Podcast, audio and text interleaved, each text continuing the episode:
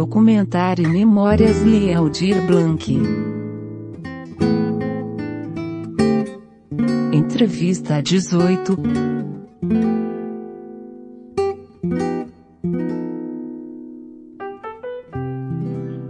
Então, bom dia. Sou Dona Eleonora, moro aqui em Hortolândia. É, sou sacerdotisa do Ileacé Omoiabagão da Ibo, onde eu iniciei a minha trajetória cultural em defesa da minha liberdade religiosa. E essa liberdade, por muitas vezes, aqui nesse município, foi violada.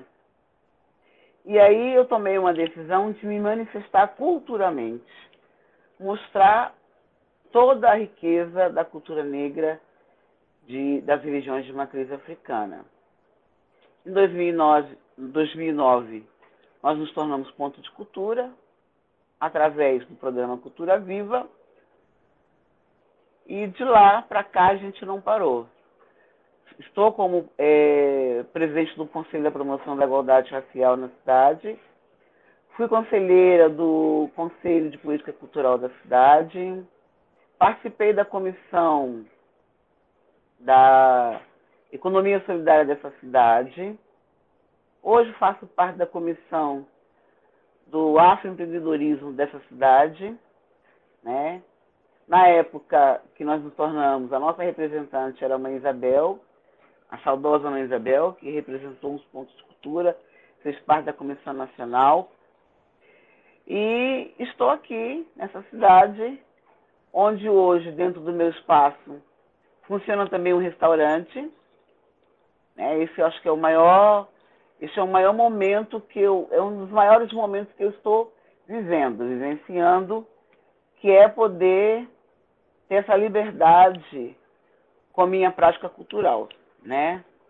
Eu falo disso porque é fundamental se pontuar isso, né?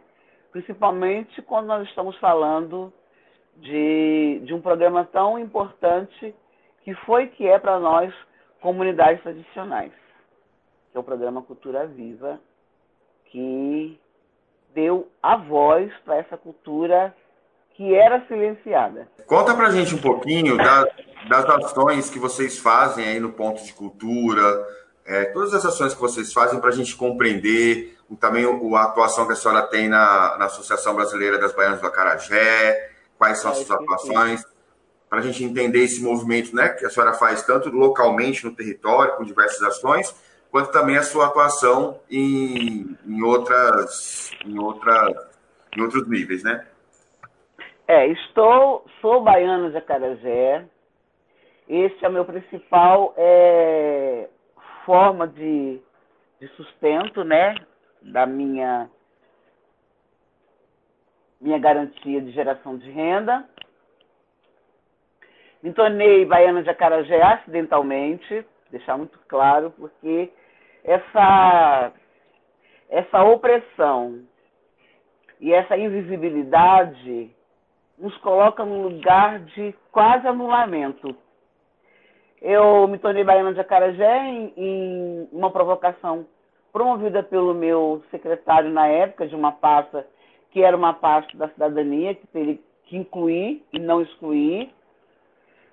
Fui indicada pela Alessandra, da Fazenda Roseira, para representar o Estado de São Paulo na Associação das Baianas da Carajé, de Mingau e similares, porque você ainda encontra nas ruas da Bahia é, os carrinhos de Mingau, de Muguzá, né, que são conhecidos como as Baianas Funfum.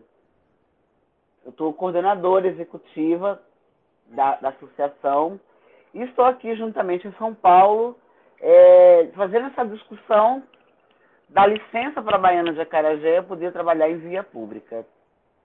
Bom, o acarajé, ele é primeiramente a comida que alimenta o meu orixá, que também é a, é a minha mãe de ori, dona do meu ori, que é Oiá, né?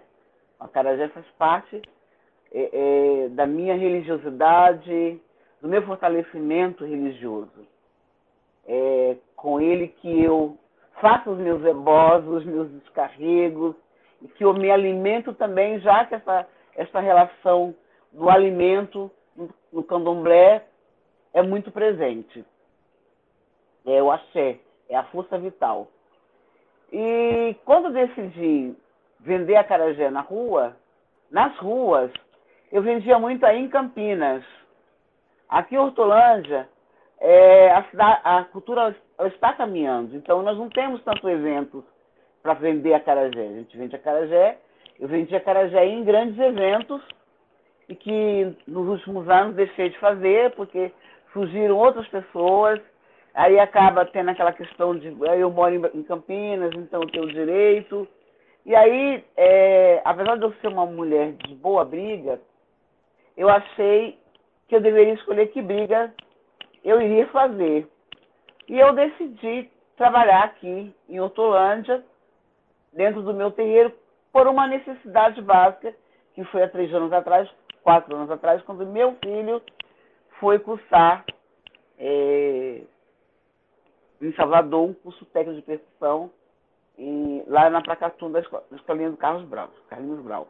E aí eu decidi vender o Carajé porque a nível tipo de delivery, porque meu, meu filho tinha que voltar várias vezes, né? Porque o filho dele era pequeno e, e aí sentia muita falta, Murilo é muito ligado ao, ao Rodrigo, então decidi vender. Também eu realizo aqui, nós realizamos, então dentro do ponto de cultura, ponto de cultura Caminhos. Caminhos foi uma homenagem que eu fiz a Isso Onan, né? Que é o Senhor dos Caminhos. É, eu decidi colocar Caminhos, e aí eu traduzia Onan. Ao invés de colocar ponto de cultura Onan, e depois traduzir Caminhos, eu achei que eu tinha que fazer diferente né? E dizer qual o caminho, que é isso que me leva, é isso que me guia, isso que é a boca do mundo, que me leva para todo lugar aonde meus pés alcançam, e se meus pés não alcançarem, ele me leva também. Então, aí dentro desse, desse ponto de cultura, a gente tinha um grupo Jobá, só o grupo Jobá, e a Grife Criolê, e eu e a mãe Isabel militando em prol da cultura negra em Hortolândia né, que é uma cidade conservadora, é, branca, né, de muita branquitude, e evangélica. A gente pode falar sobre isso, né, e afirmar de muitos evangélicos. Então nós temos alguns problemas. E quando eu abri meu terreiro, eu, eu sofri muito a perseguição por conta da minha prática religiosa. E aí eu decidi montar um grupo chamado Ojuobá, que hoje é Olhos, Olhos do Rei. O Obá, que eu estou me homenageando, que eu estou falando, citando nesse nome, é Xangô e também a Zumbi, né? É, o herói da resistência. Eu decidi colocar esse nome e levar os tambores para a rua. Para as ruas, porque a desculpa que o meu vizinho me disse na época, não é desculpa, deixar bem claro, que o som dos atabaques incomodava ele. E já era uma pessoa com uma certa idade, né? E o som saía mesmo. Mas a gente, a gente poderia ter tido um diálogo.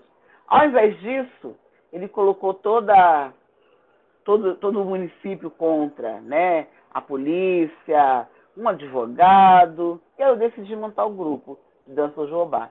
Então, dentro do terreiro, dentro do ponto de cultura, nós temos o Jobá, né? nós temos o Afonché, nós temos a Criolê, temos agora o Flor do Dendê, nós temos a Banda Ori, e nós temos toda essa discussão de mulheres negras. É estratégico você ter que preencher todos os espaços, ocupar todos os espaços? É. E daí nós viramos esse, essa potência que é o ponto de cultura caminhos, né? É essa é ação que acontece. Nós realizamos aqui há 16 anos um evento chamado Grito Cultural, que foi justamente porque eu me preocupava nessa cidade nós não temos atividades voltadas cultural voltada para a comunidade negra. Nós tínhamos aqui uma celebração do 20 de novembro, mas todo ano a gente montava uma comissão, era a maior dificuldade de manter essa, essa celebração, né? Tanto que acabou caindo no, no esquecimento. E eu achava que nós, religiosos de matriz africana, e continuo achando, a gente tem que participar de todas as discussões da sociedade. Então, decidi montar o, o evento chamado Grito Cultural. Em 2017, é, esse evento ele mostra toda a sua resiliência. Quando nós, nós vamos realizar esse evento, foi um período de transição é, da gestão pública, e aí eles não tinham condições de nos apoiar, porque estava numa transição, e eu ganho de presente o show da Sandra de Sá. Sandra de Sá é uma mulher de Xangô com Oxum, né? São os meus orixás ancestrais, que são os orixás da minha saudosa mãe, né? Oxum e Xangô sempre cuidaram de mim. E acaba que ela entra nesse, nesse espaço, Sandro de Sá faz um show maravilhoso, né? E aí as pessoas adentram o terreiro e olham para o terreiro de, de uma outra maneira. E aí surge a proposta de eu realizar atividades. Nós estamos aqui há quatro anos num sucesso total com um evento é, chamado O Samba que acontece na segunda-feira, que é a Conversa de Botequim no terreiro de manhã. Este samba é uma homenagem a Dona Maria Padilha, né? A minha mentora espiritual, muito importante, e que a gente fazia uma festa e no outro dia a gente ia celebrar. E quando eu sou convidada a fazer o samba, eu dou um nome a esse projeto, que é um sucesso total.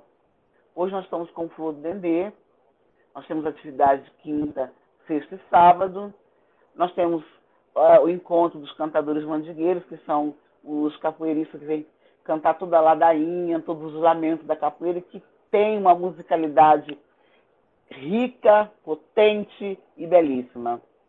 Essas são as ações que nós realizamos. O nosso município não realiza mais o grito cultural, mas nós resistimos. E o carnaval sai aqui na, na rua, nós vamos até a praça do, do bairro em que eu moro, onde também está localizado o terreiro de Candomblé. E depois a gente volta para esse espaço e aí o, o público é, é recebido pela Bandori, que é um projeto que nasce de, depois dessa, desse curso e que envolve os filhos de santo nesse projeto, né? E aí a gente ganha, nós ganhamos aí a cidade, né? Somos reconhecidos nacionalmente, isso é muito importante. E hoje é, eu estou muito feliz com essa conquista. Estaria mais feliz se a minha parceira ela estivesse viva aqui comigo para celebrar, que é a minha querida irmã Isabel. Como é que a senhora avalia as políticas culturais no Brasil? É, desde quando a senhora percebe esses movimentos de políticas culturais?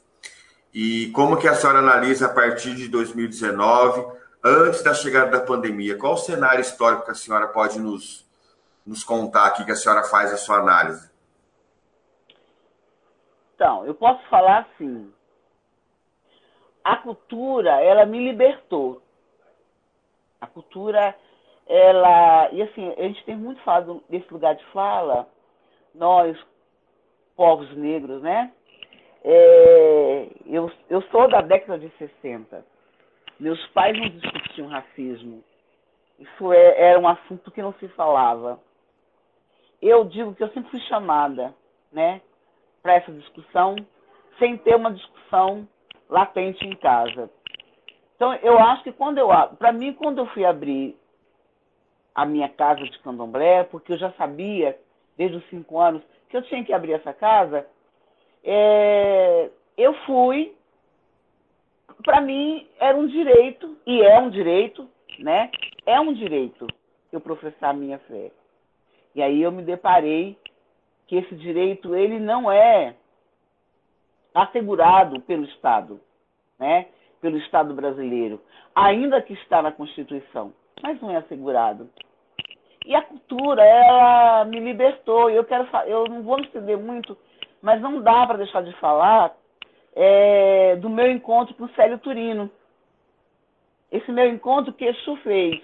Né? Porque quando eu, eu monto o todas as vezes que eu ia, é, que, que o grupo ia se apresentar, e aí eles não, não conseguiam deixar de admirar a estética da dança afro, a beleza, toda a historicidade dessa, dessa, dessa dança, que é uma dança ancestral, eles criavam algumas dificuldades.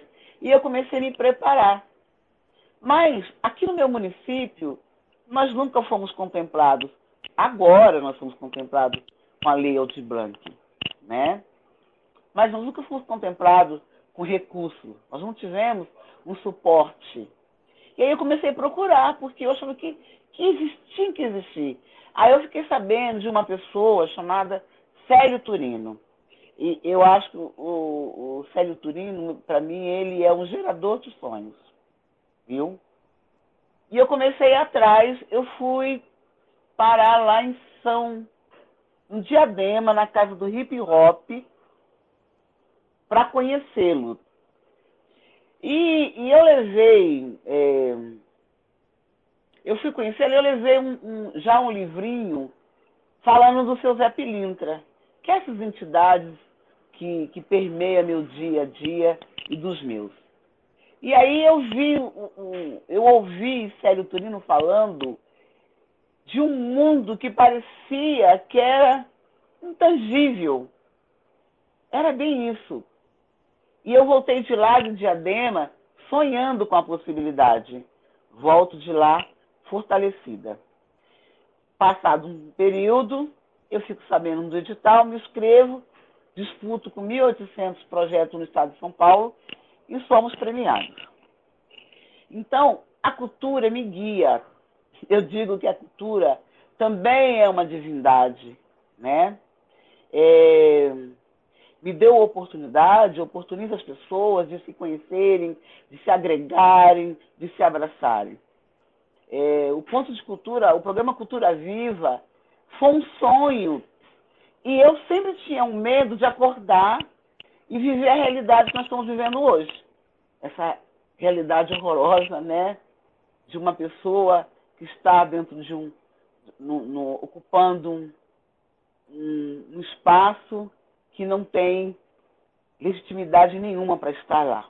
Essa é a grande verdade. Né? Nós tivemos um ministro da cultura chamado Gilberto Gil. Gilberto Gil, que eu cresci ouvindo ele cantar, né?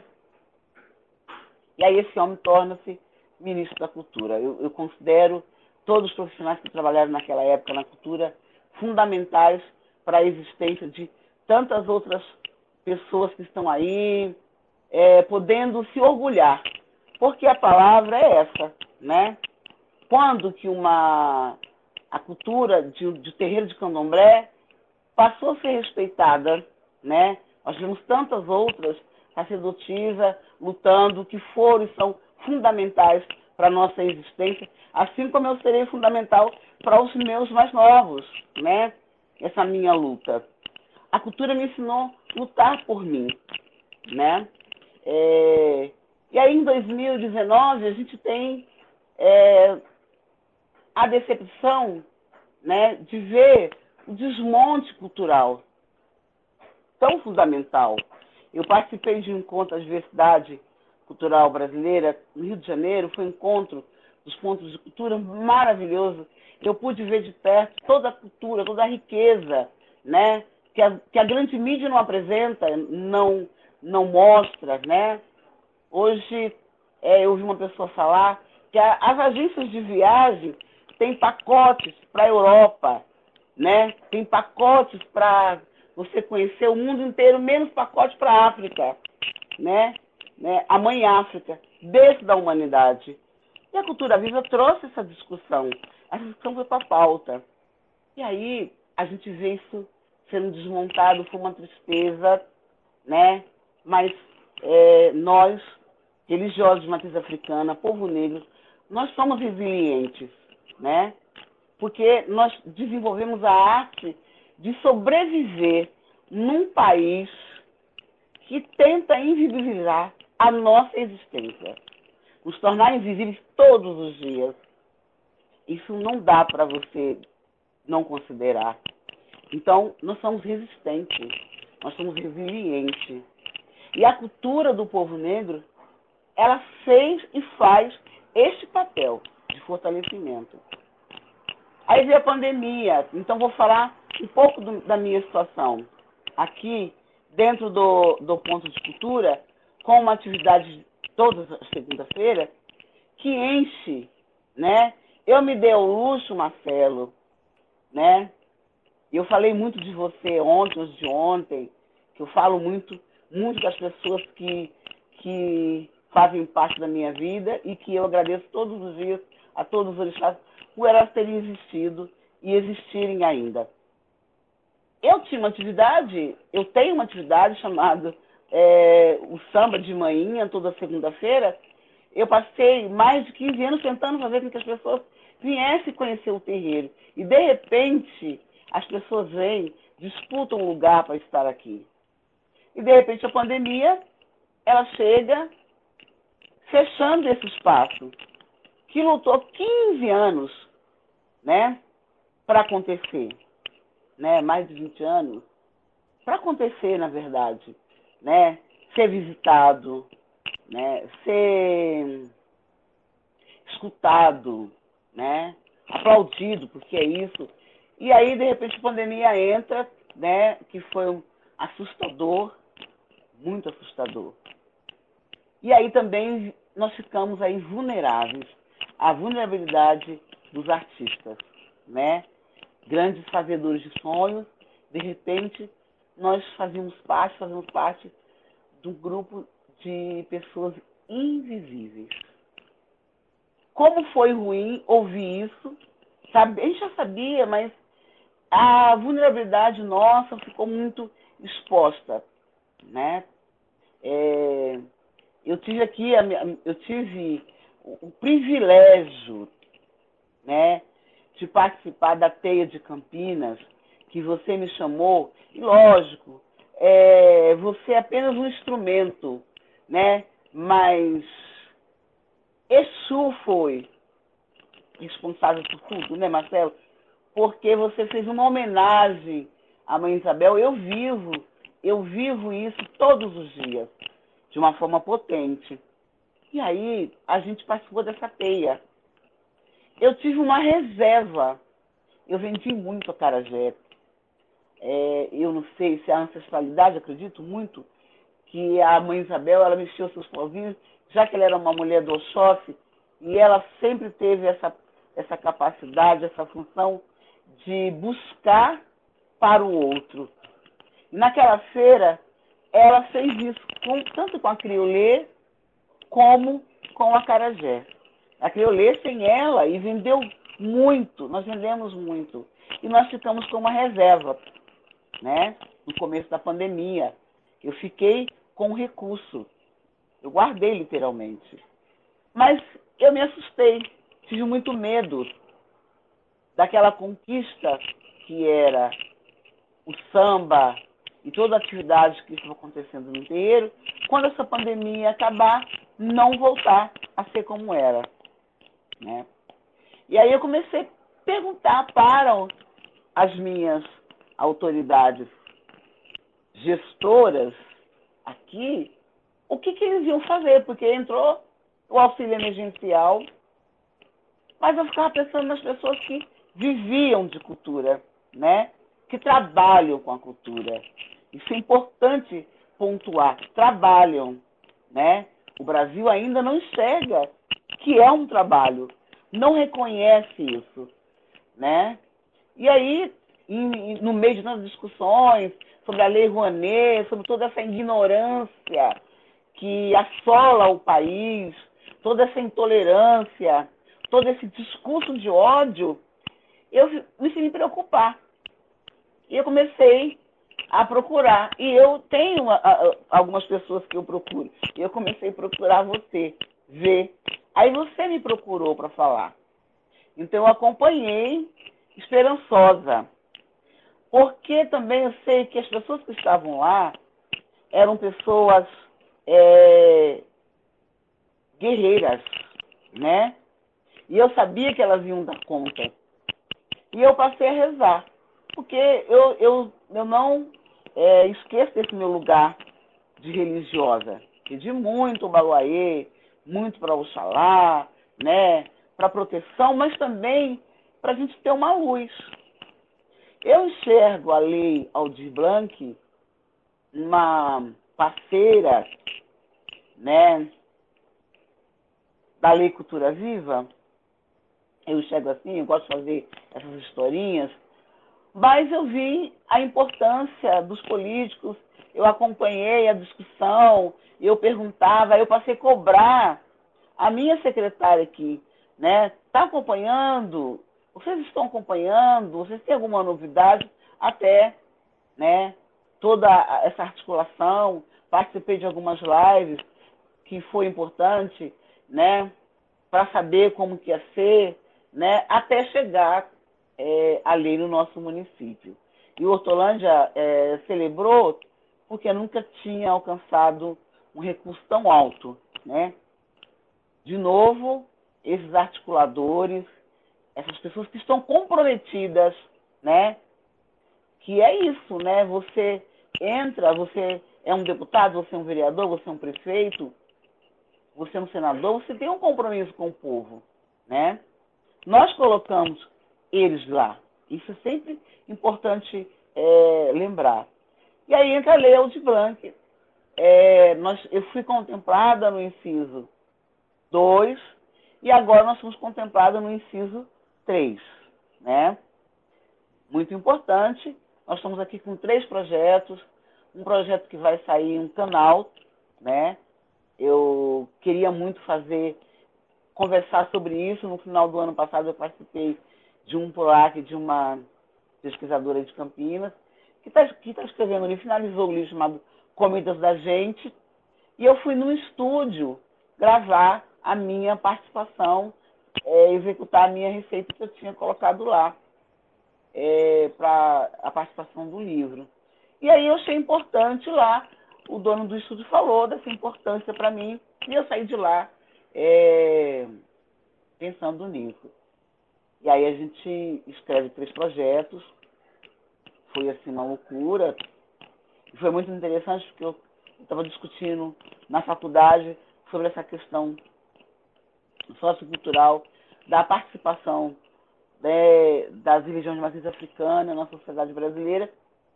E eu escrevi um projeto e aí a coisa começa agora.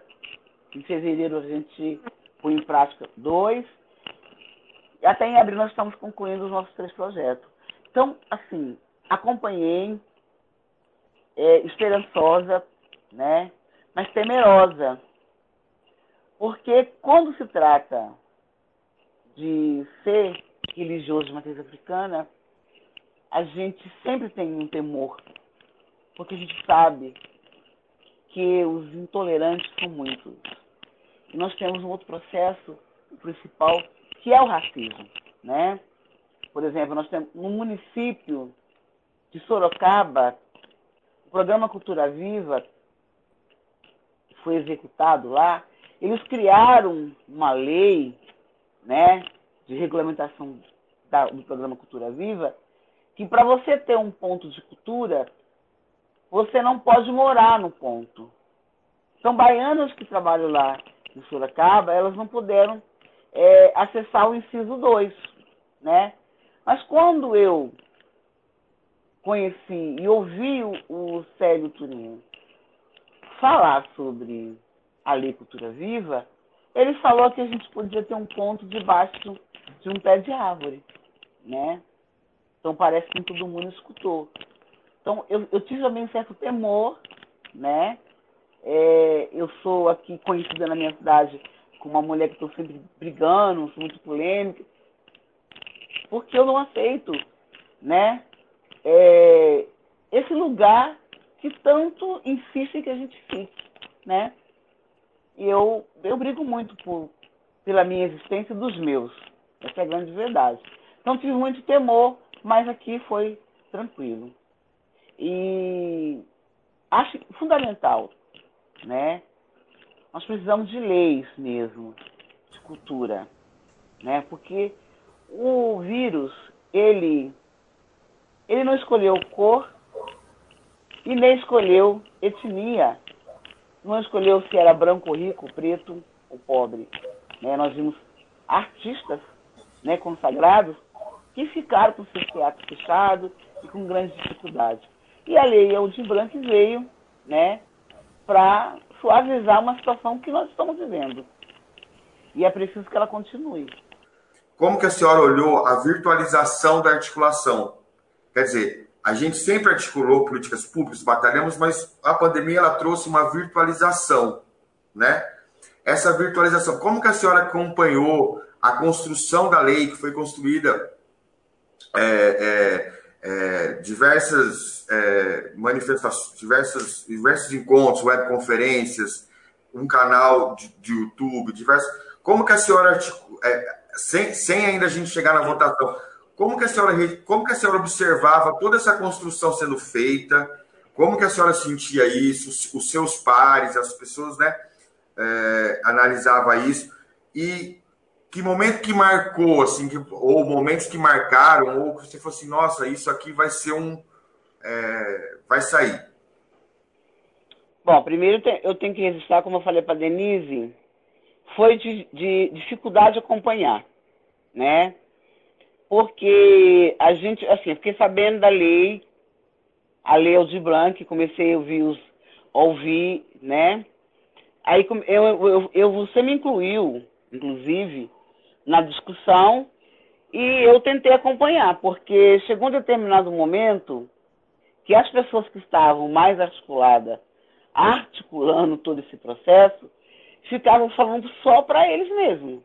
Isso é uma grande é, verdade.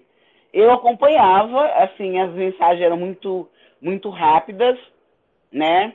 E eu perguntava, porque Outrândia, por exemplo, não é uma cidade está passando a ser uma cidade com um cenário cultural organizado, porque nós também tivemos essa desarticulação dentro do município com a troca de prefeitos, e a gente ficou, é, nós estamos sem conselho, então a gente é, estava desarticulado.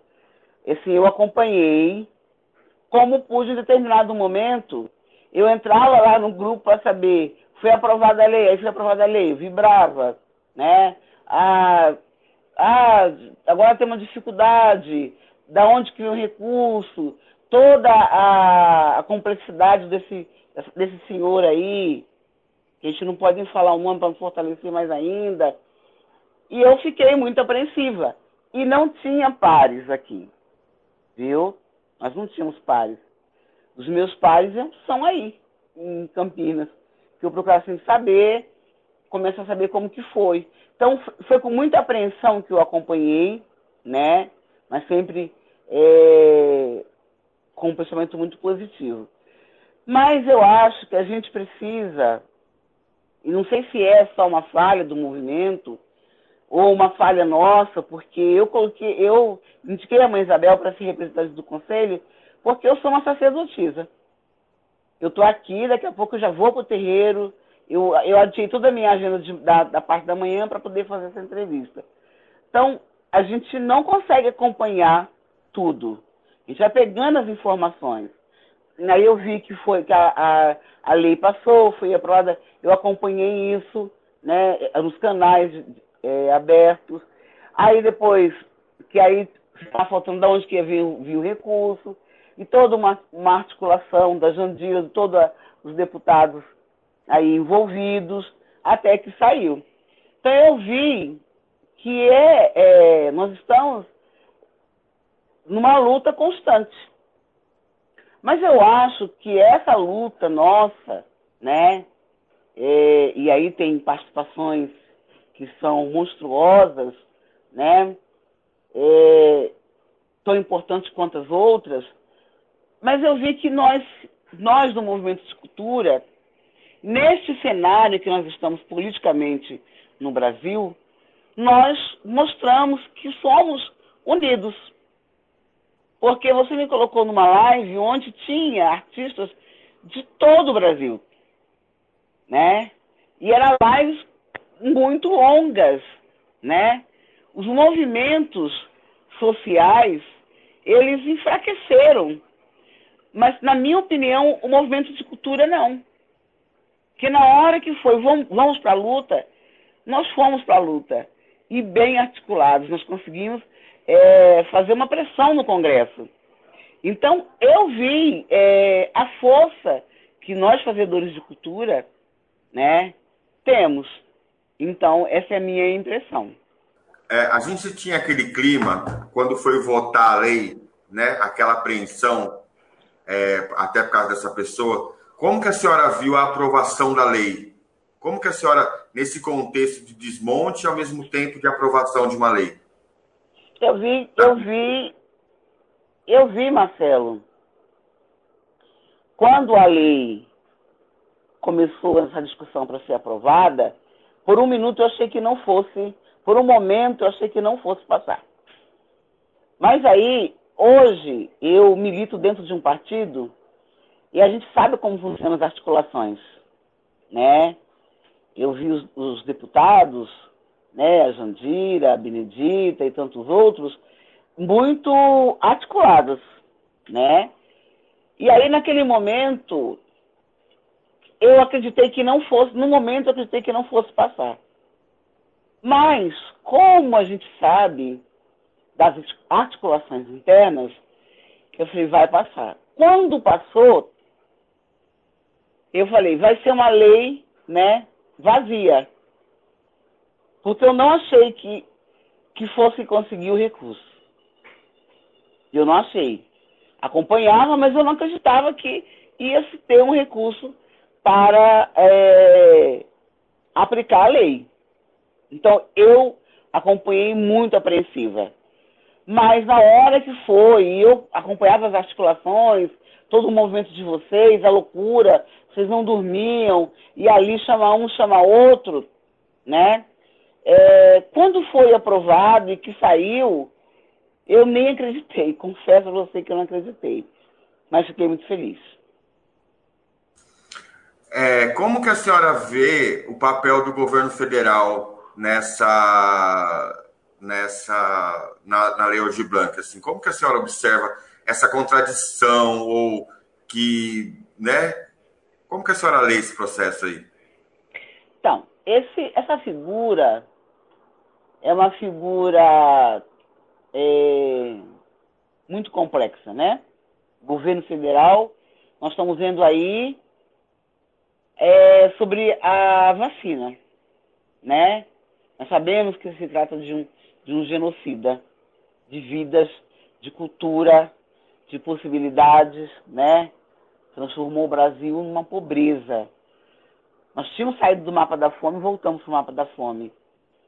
Então, na hora que eu vi é, essa luta, eu, eu, eu, vou confessar a vocês aqui. Não, eles, eles têm algo muito forte para convencê-lo, né?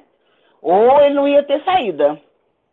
Eu não acredito que isso foi algo que ele fez, não porque ele queria fazer. É, é, mesmo porque nós estávamos naquele período daquela, daquele pesadelo chamado Regina Duarte, né? Que fez a gente sentir todos os horrores, né? É, todos os, os desabores aquela mulher fez a gente sentir. Então eu não consegui, é, Marcelo e a todos, entender como que isso aconteceu, né? Eu vejo que ele fez porque ele não teve saída.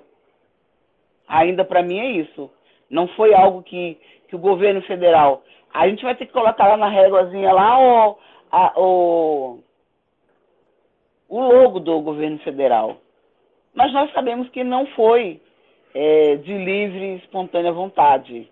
Foi uma grande articulação política, uma grande articulação política que fez o governo federal é, fazer esse repasse.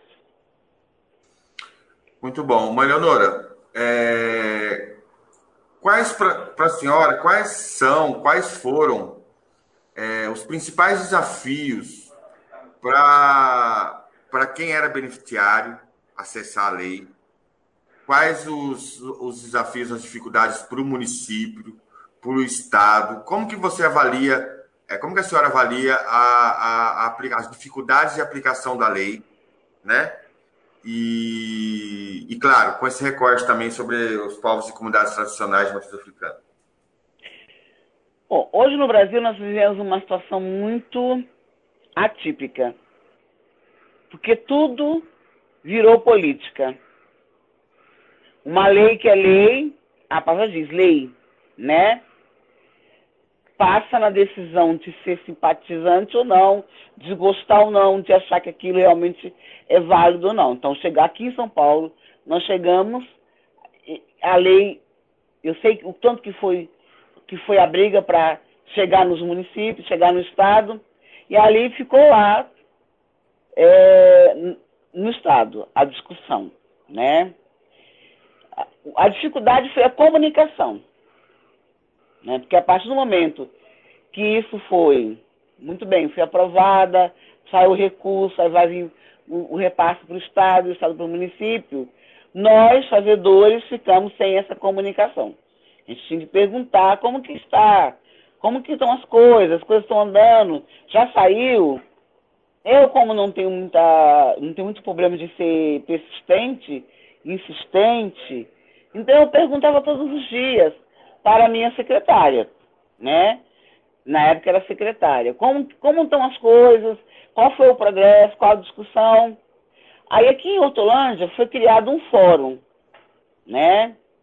O fórum foi criado para essas discussões, né? Aí começaram a surgir artistas de tudo quanto é lugar para discutir essa questão e passar as informações. Mas a maior dificuldade foram as informações. Que nem todo fórum teve essa capacidade de reproduzir as, as informações. Nós não tivemos. Aqui nós tivemos um fórum que foi organizado por algumas pessoas e que de repente acharam que tinha que ter o monopólio dessas informações, né? Isso foi o primeiro momento. Depois a coisa foi ficando mais tranquila. E aí chegou no município, organizamos reuniões com a secretária, mas isso aqui no meu município. Mas teve municípios que as pessoas não tiveram acesso às informações. E quem estava à frente da, da, das informações não repassaram as informações. Viu? Por exemplo, eu como baiana de Acarajé e coordenadora da ABAN, eu dei suporte para algumas pessoas é, em outros municípios, né? Porque as pessoas que estavam à frente não davam informações, não davam e não dão informações. Então, por exemplo, em Sorocaba, em Jundiaí teve, teve esse caso, né?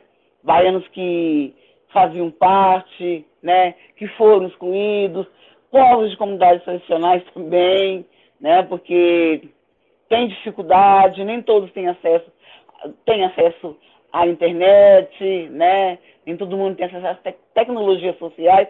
E aí o que acontece? As pessoas que estão à frente não reproduzem. É importante é, falar sobre isso. Acesso à informação. Acho que a maior dificuldade foi acesso às informações, né? Ainda, e também um outro processo. Porque nesse período da, da lei também foi um período de formação para alguns gestores que desconheciam.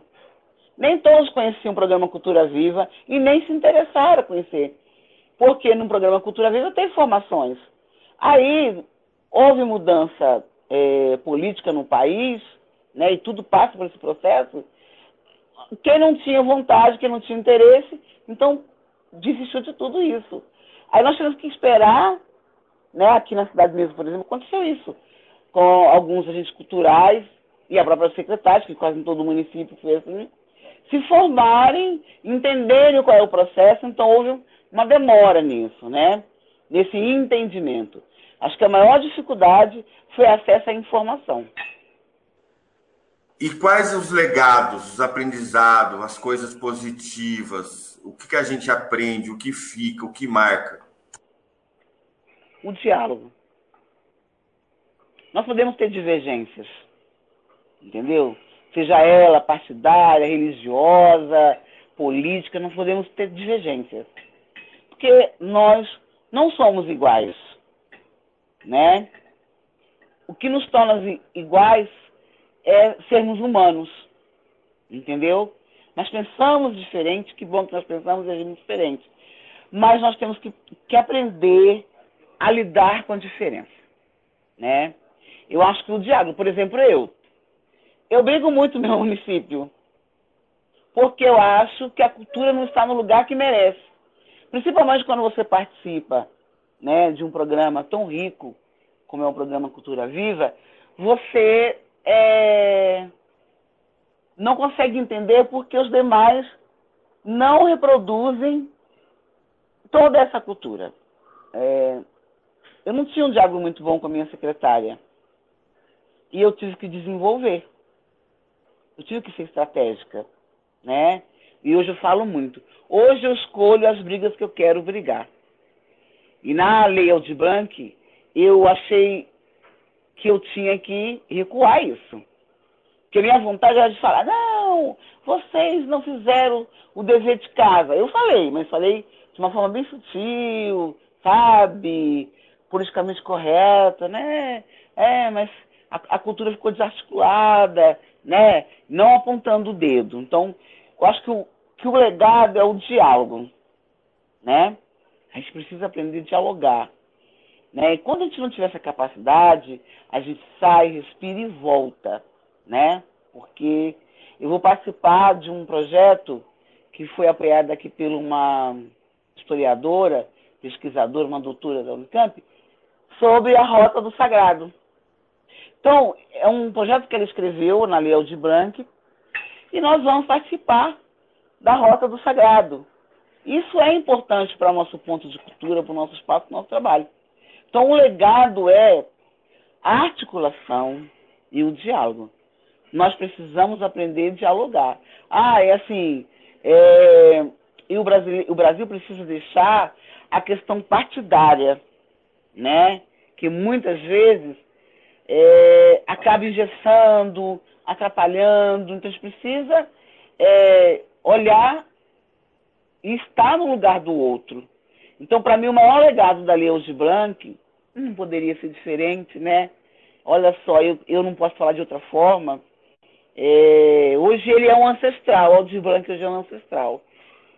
E que, que ele desmontou Regina Duarte, né, gente? Quando ela disse que não conhecia, né? Então a gente vê a importância da, da espiritualidade, né? da energia positiva, dessa sinergia. Eu acho que o legado é esse, né? A gente conseguiu é, tocar os tambores, todo mundo junto, cada um na sua linguagem, e é isso que a gente precisa para continuar sempre. Tá. Maria Leonora, tem alguma coisa que a senhora queria falar, algum, algum recado, algum ponto que a senhora queria tocar e de que a gente acabou não perguntando para a senhora, que você queira registrar? Não, eu, eu, eu me sinto contemplada é, com todas as perguntas. Quando a Denise mandou o roteiro para mim, e assim, chega um momento que a gente cansa, né? É, porque parece que a, a voz não ecoa, né? Mas é, a cultura ela me fortalece todos os dias, entendeu? Então, eu acho que, assim, eu desejo que vocês continuem sendo desbravadores culturalmente, fazendo as loucuras. Todas as loucuras que vocês quiserem fazer, pode me chamar, que eu gosto muito de lidar com pessoas loucas, né? Apaixonadas, porque eu, eu acho que todas as pessoas que participaram, que lutaram pela Lei de Branco, são apaixonadas apaixonada pelo Brasil, né? Por ser brasileiro, né? Apaixonado pelos povos indígenas, né? Pelos povos de comunidades tradicionais, pelos grandes e, e grandes mestres e mestres, né? Entender que a cultura popular ela é importante, né? E na, no Covid, gente, nós saímos aí dando um banho, né? De, de potencialidade quando é, a cultura, nós ficamos trancados né, nas nossas casas para garantir a nossa saúde, né? É, e a gente pôde contar com os artistas, né? Com shows, com peças, todos os artistas que participaram, os encontros, de repente a gente participou de muita live, né? Porque é esse, essa tecnologia que muitas vezes a gente tem dificuldade de lidar, e eu acho que, que foi fundamental. Esse movimento, ele foi cultural, né? Tem que pensar que quando a gente ouvia uma música, eu me lembro da, da live que nós fizemos com a Rita de novo, né? A gente, nós ainda estamos, nós aqui do Ponto de Cultura, nós vivenciamos ainda a teia, Marcelo, né? Toda aquela loucura, ela entrando, o Chico, Chico, o Chico lá fazendo aquele show, vendo aquele, aquele homem pequeno de, de um tamanho, que é um gigante na sua arte. É, e o meu recado é esse. Nós que somos fazedores de cultura, nós não podemos. Acho é, importante é, a gente se articular com as comunidades tradicionais, né? Eu não quero ser a única e tenho certeza que outros babás e as não querem serem os únicos aqui. Nós queremos muito mais, nós queremos mais de nós aqui participando, é, protagonizando essa história cultural que é ser brasileiro. Então eu não, eu não tenho. Espero, espero que a lei continue, né? Que ela seja prorrogada e que a gente faça aí outras coisas maravilhosas como essa. Bom, agradecer muito, Motupé. Sempre um aprendizado imenso estar junto com a senhora, ouvindo a senhora e as suas reflexões. É, agradecer aqui em nome a é, Maria Rita, Denise. Obrigada a vocês. A senhora nos fortalece muito, viu? Saiba disso. A senhora é a nossa referência. E a teia está muito viva dentro de nós, né? Sim. Porque foi mágico, né, Denise? Foi. Aquilo foi mágico. Quando eu lembro, eu me emocionei muito, porque. E eu sempre vou me emocionar, né? É. Eu penso nela, que ela poderia estar ali curtindo, mas é, o Orixá sabe o que faz. Sim. Eu me emociono todos os dias, porque nós somos muito sozinhos aqui nessa cidade. Você, ah, a senhora é lutadora, mas há um momento de, de, de tristeza, né? E a teia foi maravilhosa. Ela fez a gente ter esperança. Então, para mim, é um momento mágico. Mas também é um momento que, de muita saudade. É de tristeza, de saudade. Eu agradeço muito você, Marcelo, muito eu falo que Marcelo, é, ele é o eixo da minha vida, eu sempre falo o pessoal. Marcelo é o eixo da minha vida, porque eles, eu, eu tô lá parada, eles vêm me sacode, entendeu? Então, a trilha foi muito mágica. E aí, assim, nós estamos colhendo os frutos ainda, viu, Marcelo? É, a Banduri foi chamada para fazer um casamento. Por isso que eu te pedi o vídeo, porque inspirou né? E aí, é, eu, vocês também me inspiram, viu? Porque a paciência, a gente acaba sendo intolerante com os nossos, né? Às vezes até antipáticos, porque a vida machuca muita gente, né, Denise? Machuca. E aí, assim, é, toda vez que você me chama, eu digo sim, porque eu sei que é alguma coisa bacana e eu também quero contribuir. Eu sempre estou, porque a vida é essa troca, né? A vida é essa troca.